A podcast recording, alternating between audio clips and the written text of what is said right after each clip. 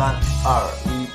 欢迎来到跑步话题播客，跑了再说。我是五年内一定要破三的大王路，我是大野木，我是台湾小哥哥，在北京的伊 Sir。特别欢迎一下伊森返场啊，特别快的一次返场。这是咱们那个第二季的第三期，然后伊森是第一期就参与了我们那个录制，上一期给我们讲了这个越野很多知识，有对越野呃感兴趣的听众呢，可以返回到第十一期去听一下。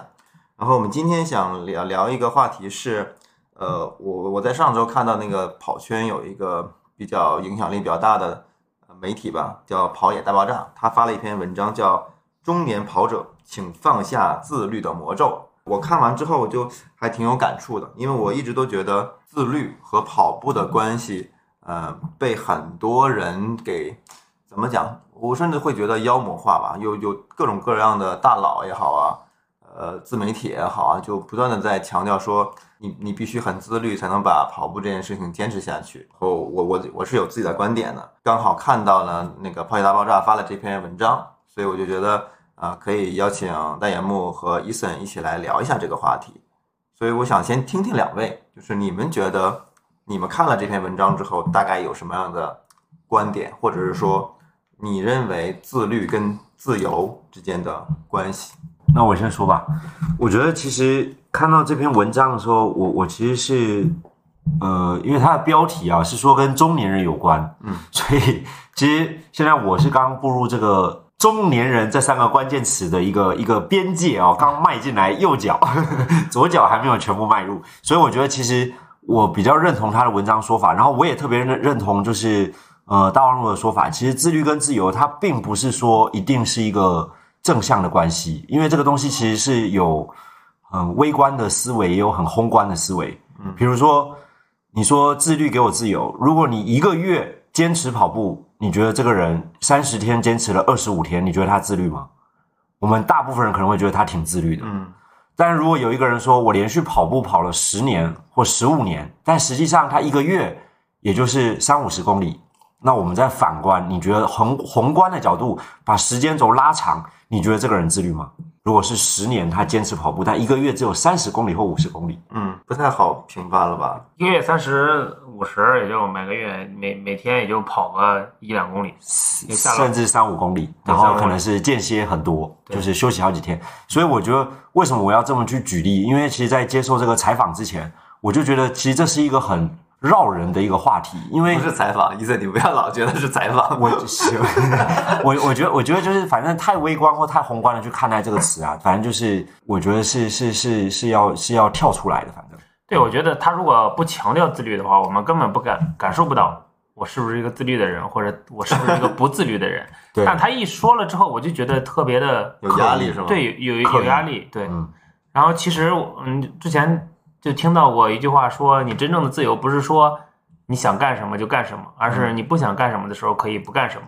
我觉得在跑圈应该也也适合。就是我这周明明不想拉一个长距离，嗯但是呢，课表就规定我是一个长距离，我又不走专业路线，我又没有成绩追求，其实我完全可以放松的一个心态，然后把这周的跑步的跑步的那个随心跑完就完了。嗯啊，我们刚才没有提啊，就是这篇文章它没有呃去强调自律和自由的关系，但是我们为什么会老这么说呢？因为有另一个软件，对吧？另一个软件它的那个 slogan 非常的著名。对啊自律给我自由。那我我忘了是那是哪一年吧，就是北京的铺天盖地的广告，对地铁啊、公交啊，特别特别多。然后那那一年那一次的广告的营销战役，直接帮他们拉升了三千万的新用户，然后他们也非常非常的自豪吧。当时我的感觉，其实我也被打动了。对我就觉得这种呃口号式的东西，就嗯。好像跟革命口号是一样的，特别有对洗脑或者有煽动力。PUA 你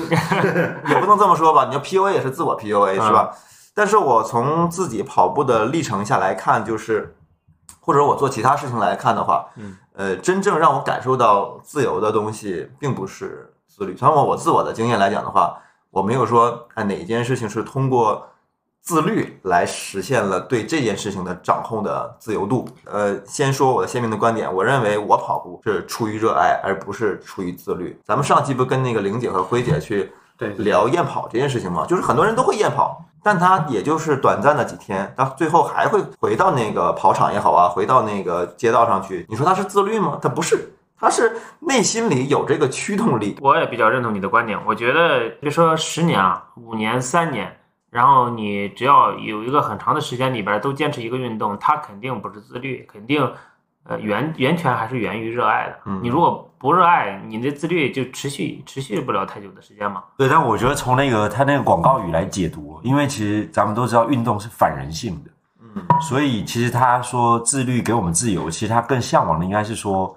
呃，让我们去面对自己这个挑战，也就是给自己那个框架吧。然后也许你就能遇到了自由，但是我觉得过度自律的话，就是变成一种负担。然后我看到了很多，嗯，为了迎合这样的一种观念，或者说 slogan，或者是口号吧，然后用这种方式去自我要求，嗯其实最后都没有得到特别好的结果。我我觉得，如果你想要达成那个目的的话，你应该找到那个你内心驱动你那个点。就我们最近不是报那个一个这种活动，这种活动那种活动嘛，它其实是让你每个月都会在完成一定的跑量，然后每周完成一定的计划。但是像像那个前段时间那个中午都三四十度，然后有些人就为了完成计划，然后可能会在那么高温的天气里边去跑步，我就觉得我特别不认同这个。嗯是，但是我我说实话，其实我自己也有过自律的这种运动经验，就是我我觉得刚刚有一个点特别好，就是说，其实什么叫一个自律的运动过程呢？就是可视化的目标，就是当我看得到我的目标是很明确的时候，我就会在那个的倒推时间内，我会开始要求我自己应该怎么样怎么样怎么样又怎么样，什么意思呢？就是比如说，因为我是玩长距离。算长跑的吧，所以我就玩长距离越野的时候，当我真的要去上赛道跑一百公里、跑五十公里、跑三十公里，甚至是去挑战一百六十八公里的时候，如果真的不靠这种自律的精神，嗯你是真的不可能完赛的，是绝对不可能完赛的。所以刚才的观点，我觉得我可以适当去挑战一下，或者做一个冲突哦，就是说，当一个可视化目标比较明确的时候，然后我确实会反推，甚至我的吃饭。我都要很自律，因为我知道我怎么吃，我在比赛的时候我不会拉肚子；我怎么吃，我在跑一场马拉松的时候，我能调整我身体的一个适应能力。对，它就是一种自律。其实反过来说，我觉得自律到最后，如果你的可视化目标完成了之后，会变成一种解脱，嗯或是变成一种嗯所谓的一种一种成就或向往的一种感觉吧。所以就是说，其实。自律给我自由这句话，其实有我认为它有个前提，就是你有没有可视化的目标。如果你没有可视化的目标，你为坚持而坚持，我觉得那叫傻坚持。对，因为很多人说好，尤其跑圈有一个特别明确的现象，啊，我这个月比如说三十一号或一号的时候，哇，你就看整个朋友圈，尤其跑步人待的特别久的人，整个朋友圈，哎。这个月完成了多少公里？哎，下个月我的目标是多少公里？就是这种。那但是你你会去看他的下个月目标是多少公里的时候，比如说下个月二百公里、一百五十公里、呃六十公里，但是他没有目的性，他就是纯粹为挑战而挑战。嗯，那挑战成功了又怎么样呢？挑战不成功又怎么样呢？就是他的可视化目标是很不清晰的。但是我说的另外一个案例是，当我有比赛目标的时候，比如说我自己现在开始有小孩，我会开始规划我的小孩，比如说三岁的时候。我要让他至少初级道的滑雪能滑下来，跑步能完成一公里啊！我明白伊森的意思，对，要可视化目标，这个我觉得很重要。就说你五年内要破三，但是你一个月的跑量可能就三十五十，可能五年之后，如果你没有一个递进的关系的话，它后边破三就是一个不可能实现的目标嘛，就变口号了。对对对，我们不是排斥自律，我我刚才还是在说，我们是觉得用了一个概念把自己框住了。其实我们说努力是一个习惯，早起是一个习惯，然后读书是一个习惯。其实我们跑步也是一个习惯，我们没没必要说，然后要自律，然后那个要完成什么样什么样的跑量。当你有一个目标的时候，你可以按照自己的计划去走，你也可以找一个科学的教练给你制定你的计划，然后去走。那个教练肯定不是说你今天三十八度也一定要完成这样的量，它是一个有适度的过程。但是你自己就按照一个课表的去跑的话，你觉得你今天可以，但是你今天确实完成任务了，但你第二天的时候你可能又恢复不好，或者是就不能再再练其他的其他的课表可能就没有质量的完成了。我能我能表述 描述描述清楚刚才那个意思吗？就是我我不是说反对，我没有反对自律的那个什么东西，我就是很讨厌有一个框子告诉你，哎呀，你是一个自律的人。我每天跑步，我不是一个自律的人，是因为我想去跑了。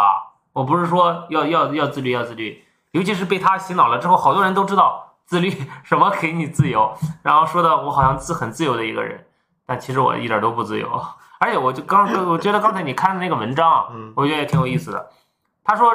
中年人什么什么自律自由，我说为什么要提中年人呢？因为，那个在上一层或者在下一层，比如说学生，他们的时间是很多的。只有到中年人的时候，你可能面临着宝宝，面临着工作，面临着那各种各样的问题，所以你能抽出时间来，然后把运动当成你的一个习惯是特别少的。对你可能需要有一些框框架架，让运动融入你的生活里边，成为习惯。就觉得你如果能做到，就是一个很厉害的人，也是一个很自律的人。他其实是一个正向的词吧？是，是吗？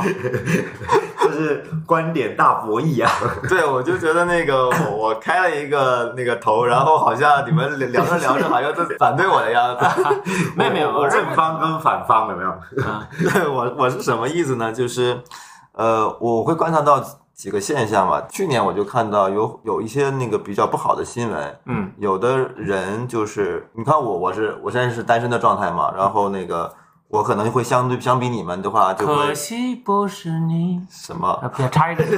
插一个征婚广告。对，就是就是我可能会负担的那个家庭责任就会小很多，然后嗯我无论自律还不自律，我我我在跑步这件事情我投入多投入少跟我自己有关系。是但是如果像你们这种有家庭有孩子的啊、如果说就拿自律这件事情去美化自己，呃，去呃去标榜自己的话，他其实会陷入到另一种极端。因为我去年看到有有一些呃新闻讲，就叫跑马拉松的人，好像不是咱们北京的，是是南方那边的，是上海还是南京我忘了，已经跑出家庭破裂的这种东西，就是只要为就为了跑步啊啥也不管了。就是把所有的那个时间都放在自我那个能力的提升、速度的提升、跑量的提升，对，然后那个老婆也不管了，孩子也不管了，然后那个可能也组织了跑团怎么着，就是特别的沉浸在里面，就觉得自己哎很牛逼，但是然后可能跑圈的人还真的很佩服他，佩服他，但他不知道这个人的家庭内部的情况，就发现就是呃很多人因为跑步这件事情。给自己塑造了一种美好的形象，然后维护这个形象，提升这个形象，反倒去放弃了很多事情，所以也这也是《跑野大爆炸》这篇文章的一个出发点。他说，中年跑者你要放下这个自律的魔咒。很多中年男人也不一定是中年人吧，男人嘛，但是可能中年男人居多一些。可能在这个工作工作当中或事业当中，其实他的上升的路径或者成就感，其实已经一眼没那。么高了。对，对，然后他用其他的方式，也许有的人是用跑步，有的人可能是打篮球，有的可能是骑车，就会把把自己的生活搞得偏其。实这种这种，他把那个比重关系失衡了，嗯，因为毕竟跑步不是你生活的全部。如果你把所有的精力都堵住在那儿，那你的家庭、你的孩子、你的怎么什么样的时间去去维系？对对，嗯就是过度的强调我。我的观点也是这样，就是跑步也好，还是健身也好啊，还是搞其他的运动，它其实应该是你生活的一部分。对，你不能因为说你在这方面获得了成就感，嗯然后就无限的去标榜这个东西，去推崇这个东西，反倒影响你的正常的生活。我我这是不希望说，不希望看到这种事情的。大家大家跑步是为了生活更好嘛？我我从来不觉得大野木你是算是一个自律的人。啊，但是 但是你在跑步这件事情好像啊还就是还算严肃吧，或者我觉得我们都既然能够坐在这个桌子上去聊天的话，大家都算是个严肃跑者。对那你如果你不自律，那你为什么会成为严肃跑者？我觉得这是一个很好值得讨论的话题。嗯我觉得跟跟我跑步的那个切切记有关系啊、嗯。然后因为我刚开始跑步的时候是因为胖，也是因为胖，也不是也不是很胖，可能就一百五十斤。所以你是为了减肥而跑步？对，我是为了减肥，因为我妈说我可能有点胖了，还没有结婚呢。然后我觉得，嗯、这个反馈不太正向，而且在我的记忆里边，我妈妈这么评价我是唯一一次，就是对我有有一个不太正向的词来评价我。哦，那你妈妈对你的啊我影响好大赞美，很大，就是对啊很，多她对你的评价会非常影响你的决定，是吧？对，呃，不是，因为他正一一般的跟我聊天的时候都是特别哎，好大儿啊，啊 然后这儿优秀那儿优秀，都各种优秀。但是唯一那一次过年的时候回家的时候，他无意中说了一下，他说你还没有结婚呢，你不应该这么去放纵。然后那时候因为已经很胖了，所以后边就尝试跑步，然后跑步完了之后呢，慢慢就瘦下来了。瘦下来之后，然后我就停了。停啊，那我想听这一段，就是嗯你你你瘦下来这一段，你是怎么要求自己的？那个时候你会觉得自己是你用了一种非常自律的办法吗？呃，对你别用自律嘛，然后 你说自律的时候，就感觉那心里一毛。那时候还没有软件呢，啊，我住奥森旁边，所以每我基本上每周应该都有两三天嘛，都会去跑步，嗯，但是没有跑量的概念，甚至都没不用软件。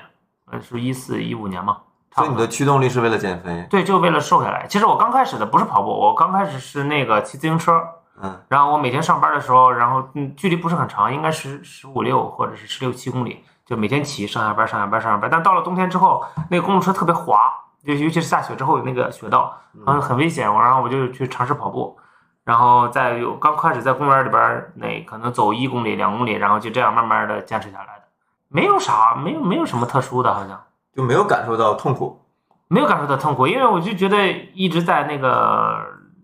在在在运动，然后再出汗，而且我之前是特别讨厌运动的，就是很少，就就是遛弯也很少哎。，就是肯定会有人，嗯，在用坚持这样的方式，或者再用好像是自律这种方式，再去迫使自己，呃，持续的做某些事情，比如说健身这件事情。对嗯，你你这方面的体验是怎样的？我，我其实运动的早，我大学二年级其实就开始接触运动，因为我一开始接触户外运动，嗯，然后我自己的感觉是，如果不运动，浑身很难受。啊，对，所以其实如果按照今天的主题来说的话，我觉得驱动我的不一定叫自律，应该叫一种热情，或叫一种意志力。就是呃，当我比如说如果有一个月、三个月，甚至半年，然后没有在跑步，可能是因为要陪小孩儿，因为这那这那的一堆事，嗯，然后我自己就会浑身难受，然后我就会觉得，如果我最近经常在跑步，那就代表我最近的状态是特别好的。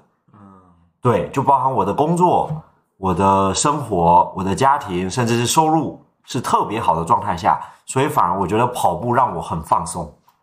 就是跑步能给你正反馈。对，跑步能给我正反馈。如果我最近都不跑，代表我最近可能是真的特别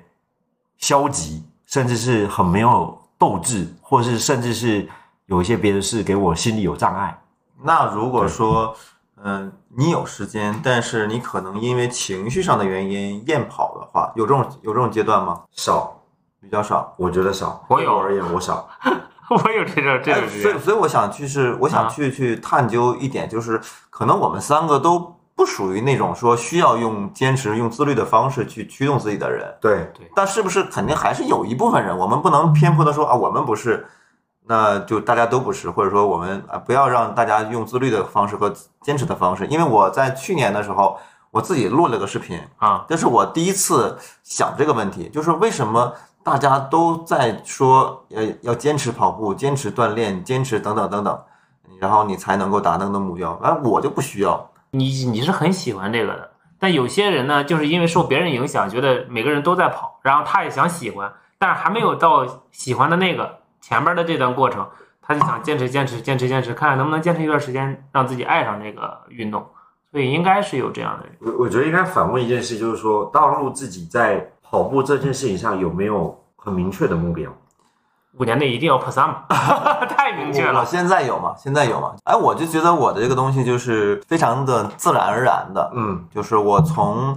嗯、不了解这项运动，甚至不了解马拉松赛事，到我现在对这种东西就就比较有系统的认知，是完全自然而然的。是不是可能因为我也不是大体重的关系，所以我不像那些真正减肥的人有那么迫切的需求？因为你喜欢，所以你会潜移默化的关注的信息啊，都是跟跑步相关的。对然后你关注的越来越多，后边他给你推送的信息越来越多，可能好多信息都是我们时不时的看一眼，然后脑子里边可能没有刻意的记，但是心里面就会有一个类似的观点，是认同的还是不认同的。但我说一下，就是我身边确实有所谓，就是在这两个字上，就是这个词汇“自律”这两个字上啊，就特别特别讲究的，就是一个女孩儿，一个宝妈，然后她在那个那个短视频的平台上，她也是个大号，嗯，她的她其实两个小孩儿，然后她的就是就是他的运动习惯呢特别坚持，然后导致他有很多的粉丝。他是每天早上五点或六点，嗯，一定会规划好今天的训练计划，而且他的训练计划都一定要用思维导图，把自己的训练计划做得清清楚楚。啊，这个做了很久吗？不用，他因为在他脑子里面已经成为一种习惯了，他坚持就是他自律到了一种习惯。对他坚持了很久，至少三四年了。我去，然后他早上跑步、壶铃，呃，甚至是引体向上，他都能做十几个。啊，他是那种像那个就是在网络上去代课那种吗？不是，他就是纯爱好。他现在在一家，他是一个医学博士，我去，我他是个医学博士，然后他就是也是算个医生吧，然后所以他在这个领域上真的就是爱好到变成自律，变成习惯，变成让你觉得你看到他的视频，你就会觉得今天我在干什么呢？就打了很多问号，为什么他今天已经都甩完几个壶铃了，然后我还在这刷短视频呢？就让人有这种感觉。对，然后甚至他就是跑步的爱好，我觉得他算重度的，就比如说刚刚大王路说的那种，他是人家现在不是就流流行一种叫特种兵旅游吗？特特种特种旅游，怎么讲？就是就是我也没听过，这是特种兵旅游。对，不是特种兵，就是特种旅游，就是就是呃，我我今天我一个人，啊然后一个背包到了另一个城市，然后咔咔一顿旅游完了之后，当天我又回来。哦，就是强度特别大的那个意思。对，就像就就是我我今天换了一个城市以外，我还把我去的旅游什么线路、吃的什么线路，然后全部刷完，然后当天又回到自己的城市。他图什么？他他的做法是什么呢？他是我今天早上五点起床，然后我今天就咔，哎，崇礼的高铁不是通了吗？我一大早坐最早班的高铁杀到崇礼，然后跑山跑山跑山跑山，跑了一个越野，刷了比如说二十公里、三十公里。好，下午四五点了，哎，赶高铁的末班车，然后再回来，然后把它做成还短视频哦，短视频还做出来，然后一个人，就是他让人觉得真的就是自律到让人觉得好像他确实感受到自由了。可 能可能，我觉得可能在他的生活里边，然后可能就是生活的一个很普通的一部分，但在我们外人看来，这个强度可能就是需要靠自律来完善他每个细节。对，这个还挺挺我挺，我我觉得特别好，我觉得那个今天那个呃，我用一种比较偏激的观点，然后那个可能影响到你们俩，然后那个在最后呢，大家聊着聊着发现那个自律好像也是自由的，对，就也都有，其实还是有，但小众。我们可以收拢一下，或者说稍微总结一下，就是那那那大家可以重新再思考一下，嗯，自律和自由之间的关系到底是怎样的？是不是分人的、分场景的，或者说呃分目标的？比如你刚才讲的那位，我不知道是姐姐还是妹妹，嗯，那他的这这些经历，他是呃，我我我想想说的说，是不是说有一群人就是始于自自律，然后那个终于热爱？这这个终不是说终点啊，就是说他最后变成了热爱。但有一部分人可能像我这样的，就是我根本不是用自律的方式走上了跑步这条路，我我可能是因为某一个其他的原因就突然跑起来了，对吧？然后那个但是跑的过程中，我就发现我不需要自律，很喜欢这个运动。我我我能爱上它，它能给我正反馈，它能让我心情变得很好，它能让我体重呃保持在一个很稳定的水平上，然后我的精神状态很好，嗯然后我就可以重复它，重复它，因为我觉得对来对我来说，跑步就是简单的重复。那可能换一个人，换一个真的像你以前一百八十斤，或者换别的人一百九十斤，嗯，他如果用用它来去做减肥这样的一个目的的话，那是不是就真的需要自律？是的，我的观点是是的。我先说一下我的观点，我因为我认为每一个努力的人，或者是你在持续努力的人，都是呃都是值得被 respect 的。嗯嗯，但是就是刚开始的时候，因为你要接触这个运动，或者是呃想那个想削尖削削尖脑袋，然后往这个运动里边去挤进去，这个过程可能是你的心里可能是排斥的，或者身体上或生生理上都会排斥，因为它毕竟是是吧？反人类的嘛。是，当你进入之后，然后如果你还喜欢，然后你的那个自律其实就是一个就是一个嗯。自然而然的事情了，就是你是每天这个时间段你就想想去跑，对吧？我们上次聊到验跑，但是验跑完了之后，你会发现很多人还是带着验跑去跑，因为他看到别人跑的时候，他心里痒；这段时间他没有跑步的时候，他心里也不舒服，因为这个时间段在每天的时候我就应该去跑步了。嗯啊，所以我觉得自律可能就是刚开始的时候，然后后边你真的自由了吗？我觉得是自由的，就是你没有那种思想的包袱，就是你在热爱的过程中，然后完成了你该完成的这这件事情，你会觉得今天很充实。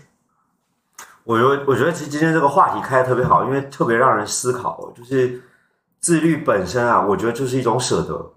我我觉得这个其实这个词，就是今天这个话题其实特别残缺。我觉得它其实就是一种舍得，因为当你说自律的时候，就代表你有别的事情是放弃的，比如说像您刚刚说的陪伴家庭，对，牺牲别的兴趣，牺牲社交时间，牺牲其他很多赚钱的机会，等等等等的。所以我觉得就是说，呃，其实它既然是一种舍得的话，我觉得如果它是你的热情的事情，就是你热衷的一件事情，那我觉得把它变成一种习惯，然后成为一种生活方式，我觉得是特别好的。但如果说今天这件事情是着魔了，像你刚刚举的那个案例，就就是南方那个案例，他是着魔了，他觉得只有在这个世界我有成就感，出了这个框架以外，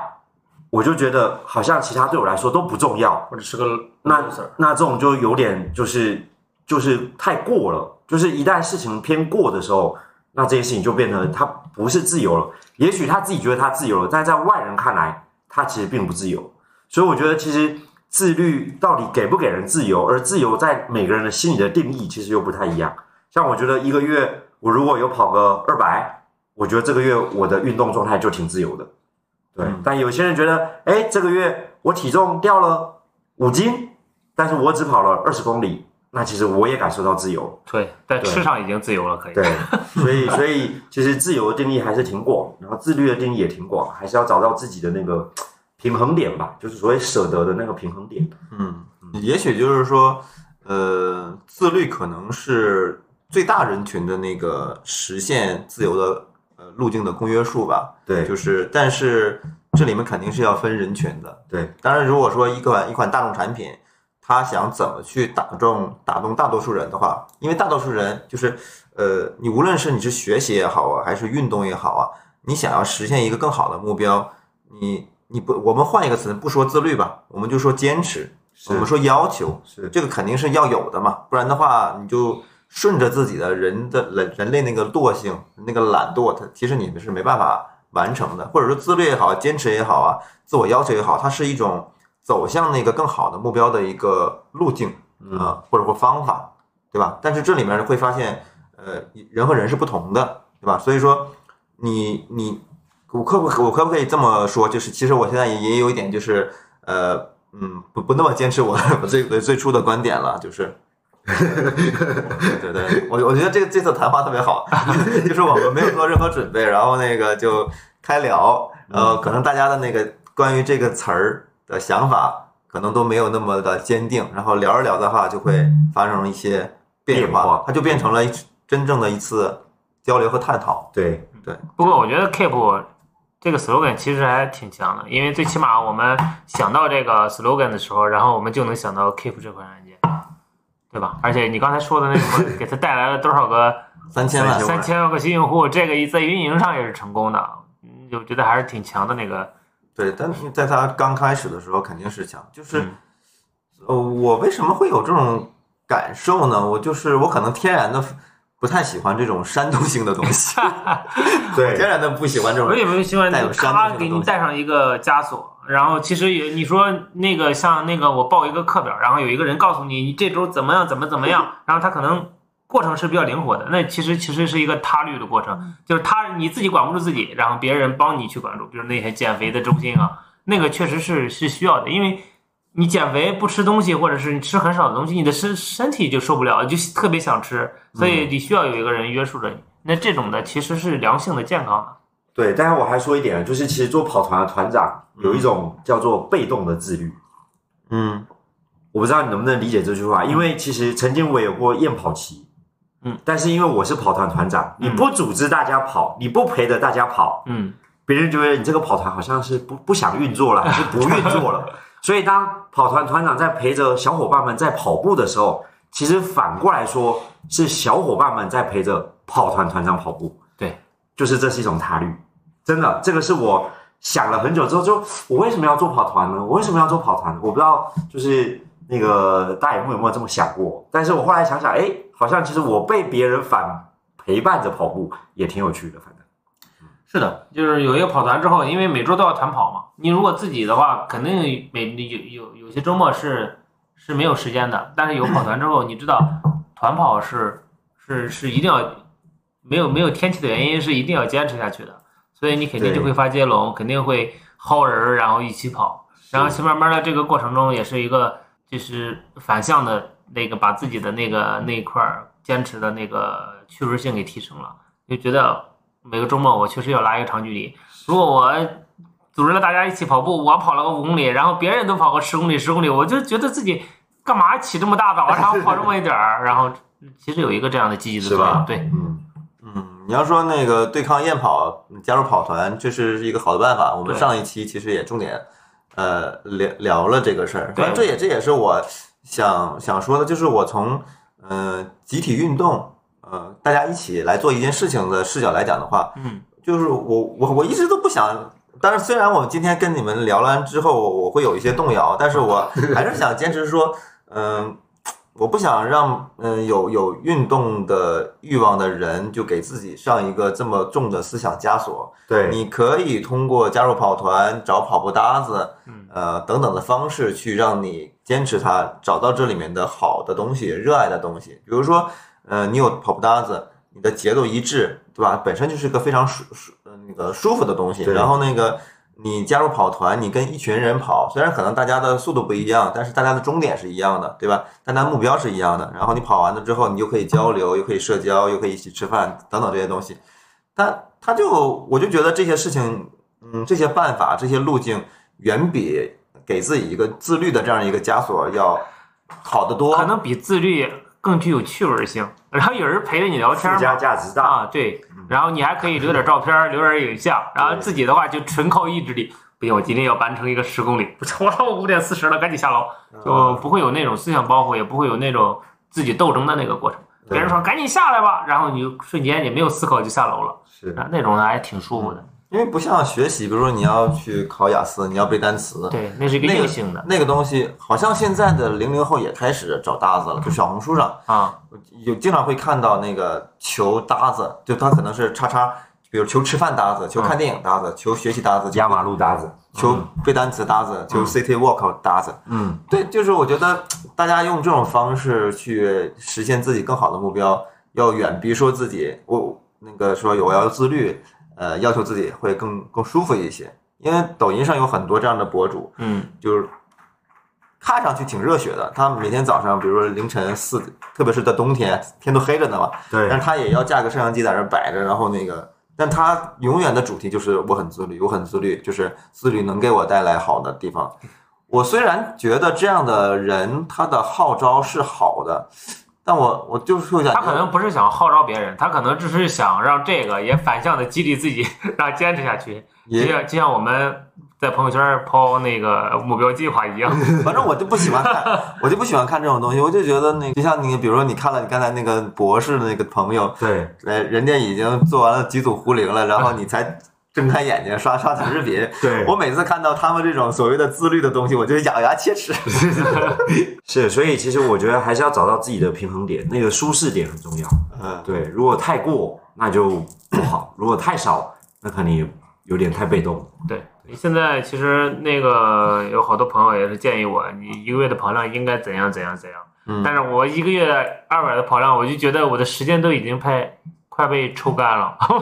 所以我觉得。可能加跑量也是一个自然而然的过程。当你有对自己的成绩有有一些要求，或者你适应这个跑量已经很长一段时间了，你可以尝试加个百分之十或者百分之十五，然后每个月尝试试一下，然后再坚持一段时间，肯定是一个良性渐进的过程，不是一个一个课表或者一个计划就让你之前的计划完全打乱，然后那它也不是健康的嘛。我们终归去运动的目的不也是为了更健康的去生活吗？是，我觉得。自律只有一件事情会发生，就是赚钱的自律。赚钱这件事情上，基本上大家就会很自律。但是如果在运动这件事上，可以稍微释放一点，这样情绪也会比较轻松。嗯，聊的差不多了，我觉得可以了。哎，你你们身边有没有呃那些看到你们在运动，看到你们在跑步，甚至看到你在越野，然后给你咨询，然后他可能不仅仅是咨询这些嗯、呃技巧上的东西，或者说装备上的东西，也有一些有没有跟人咨询一些方法性的东西、心态上的东西？有吗？很多，那你有没有观察他最终有没有持续的做下来呢？有，其实，嗯，因为最近今年啊，就是就是这这这一年，我的朋友圈其实更新的比较少。但是在其实一年之前，我的朋友圈更新是非常频繁的。嗯，然后基本上要不就在山里，要不就在烧烤，要不就在赛道上，要不就在健身房。所以就是别人呢，就像你刚刚说的，很多人会觉得，哎，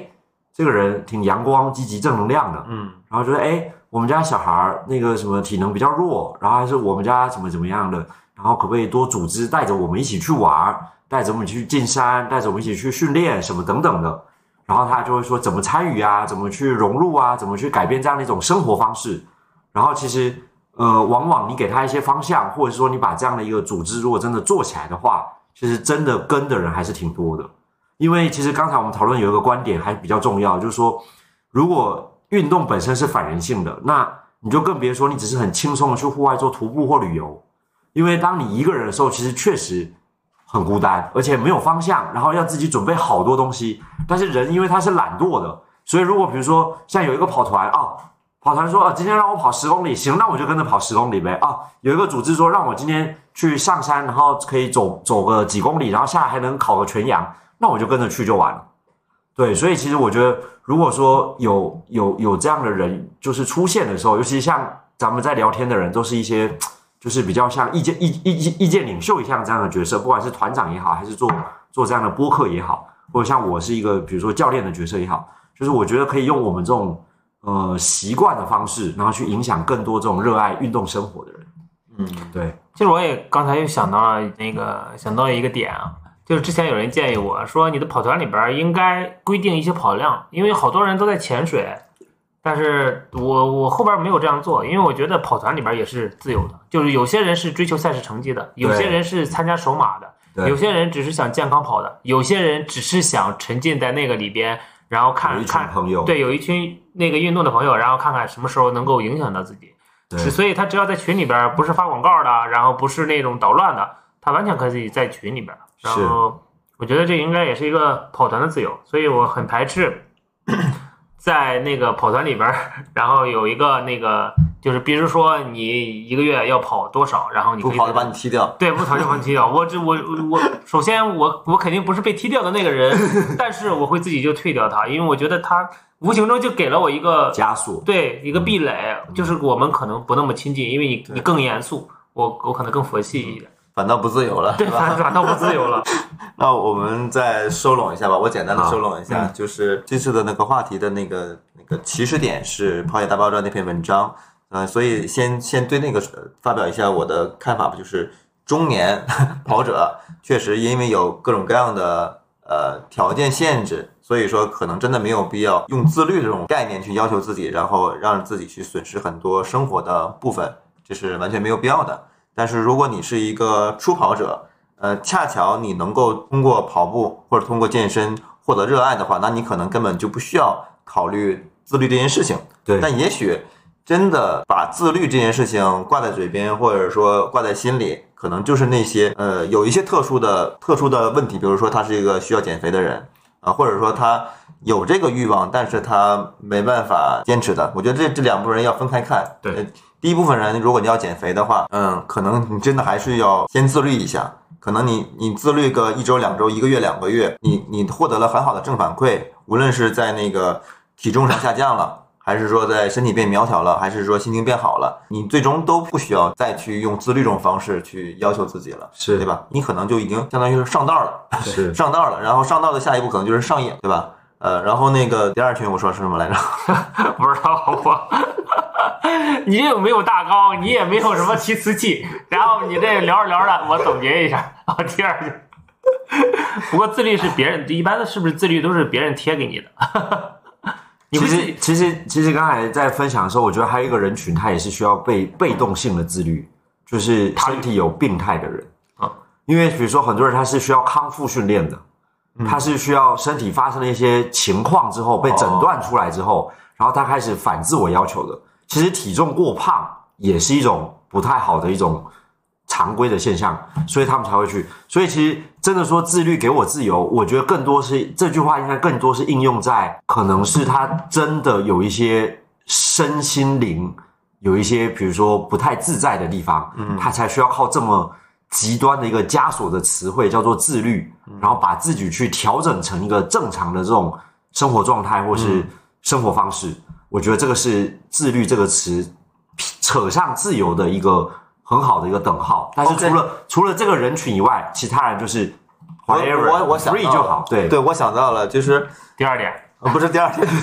然后切一下那个什么啊，我那第二点给补一下。不是我刚才听伊森讲的，就是我现在能比较鲜明的感觉到，其实自律给我自由，它是有切实的受众的，对它是有真实的人群需要这个东西的。对但其实还有很多人是不需要这个东西的，或者说不 care 这件事情的，就是或者说另另一个 A P P 或者另一个产品，它的 slogan 可以叫“热爱给我自由”。我觉得这个也也是一种真实的对需求。还有一个 slogan 就是跑了再说，管他自律不自由。对对对对，就是无论你是用自律的方式还是用热爱的方式，你都可以先动起来再说，对吧？不一定是跑了，对吧对，？OK。啊，那我觉得今天这个话题虽然聊得很分散，然但是后很分散，但是收的还是挺好的。啊，说的还是很分散的。但是那个有这个思考的价值和意义，就是呃分人群吧，就是自己对号入座。你像伊森刚才说的，你是有一个无论是生理上的、身体上的还是心灵上的一些稍微不自在，我不能说病态吧，说不自在吧，对对。然后你可能真的需要一些自律的过程，对，可能是一周，也可能是一个月，也可能是半年，甚至好几年，对，都有可能的。对。然后，但是你要真的自律的这么走下来的话，你你最终会走到热爱这条路线上去。对，是，然后热爱那部分，热爱就是热爱，但是你不要说的，哎，我不是我我自己热爱，然后别人看着我，哇塞，你好自律，啊，你天天跑步，那我是热爱啊，你这 这是一个观察者的，是的，就是有，就是我之前不跑步嘛，然后那个我我更新了一年朋友圈，我几乎就全是跟跑步有事情。然后因为你过去不跑步，你突然就跑步了，特别是在中年年龄的时候，中年中年这个这个年纪，然后很多人会觉得你怎么突然就自律了呢？对呀所，以它其实是个错位，它是个褒义词。我们在夸你，不是，但是在我感觉就是错位的。其实我不自律啊，我很多事情都不自律、啊。但我觉得你很自律啊。对你全家人都自律啊，你才自律。对我，我我要澄清，我真的不是自律的一个人。我你要允许我在很多地方都特别懒惰的，我只能只能在跑步这件事情让你认为是自律，其实我是热爱。热爱付出了精力。OK，哦，OK，那我们就聊到这儿吧，好吧？然后那个让自律的人去自律，让热爱的人去热爱。好，可以，好的，呃，这期节目先到这里，感谢伊森。拜拜，拜拜。